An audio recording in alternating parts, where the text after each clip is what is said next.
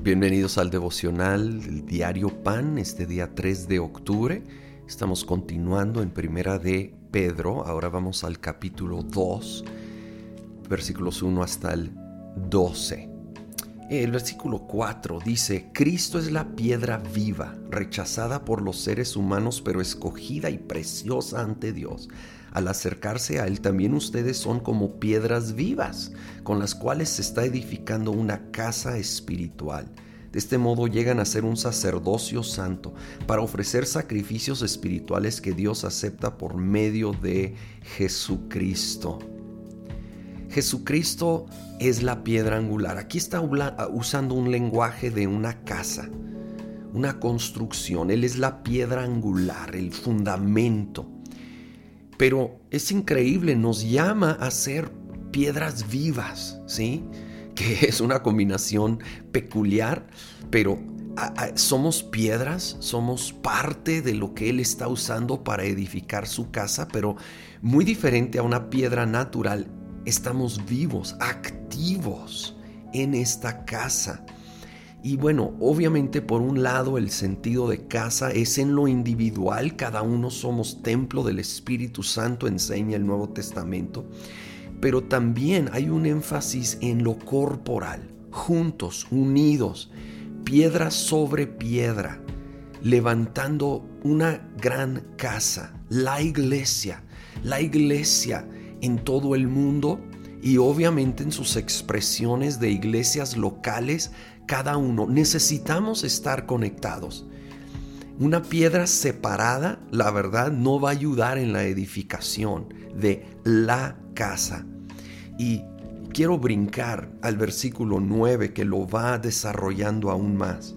Pero ustedes son linaje escogido, real sacerdocio, nación santa pueblo que pertenece a Dios, para que proclamen las obras maravillosas de aquel que los llamó de las tinieblas a su luz admirable.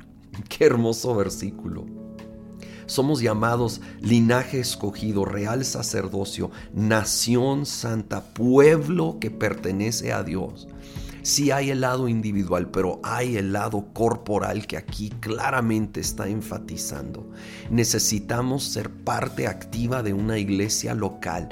Necesitamos estar en unidad, juntos, para un fin primordial. Aquí lo dice, proclamar las obras maravillosas de aquel que los llamó de las tinieblas a su luz admirable necesitamos proclamar en un sentido adorando, adorando, cada uno en lo individual, por supuesto, pero también reuniéndonos y proclamando con todo el corazón y toda la voz las maravillas de aquel que nos ha salvado y nos ha llamado. Y luego anunciando, que es otra traducción de esta palabra, proclamar, anunciar a todos los que nos rodean lo que Dios ha hecho en nuestras vidas y lo que Él ha declarado en su palabra. El Evangelio, las buenas noticias de que hay un camino de salvación y se llama Jesucristo. Oh, que seamos, que seamos ese pueblo, esa nación, que unidos proclamamos el mensaje y proclamamos las alabanzas, la gloria, las maravillas de aquel que nos ha llamado y nos ha salvado. Que lo hagamos junto con nuestra iglesia local, nuestros hermanos y nuestras hermanas en la fe.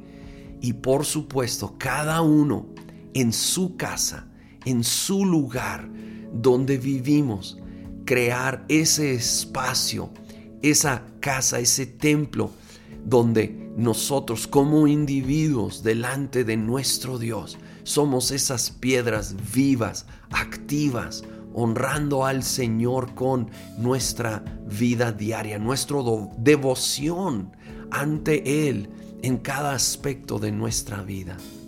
Señor, queremos, queremos honrarte y proclamar las maravillas, Señor, que tú has hecho y el Evangelio, Señor, que es el mensaje, la noticia que cambia todo. Espíritu Santo, ayúdanos, ayúdanos a recordar esto todos los días, Señor, y lo proclamamos, lo proclamamos. Úsanos para ser una luz, Señor, alguien que de veras proclama y anuncia las buenas nuevas en nuestro contexto particular, en tu poder. Lo pedimos en el nombre de Cristo Jesús. Amén.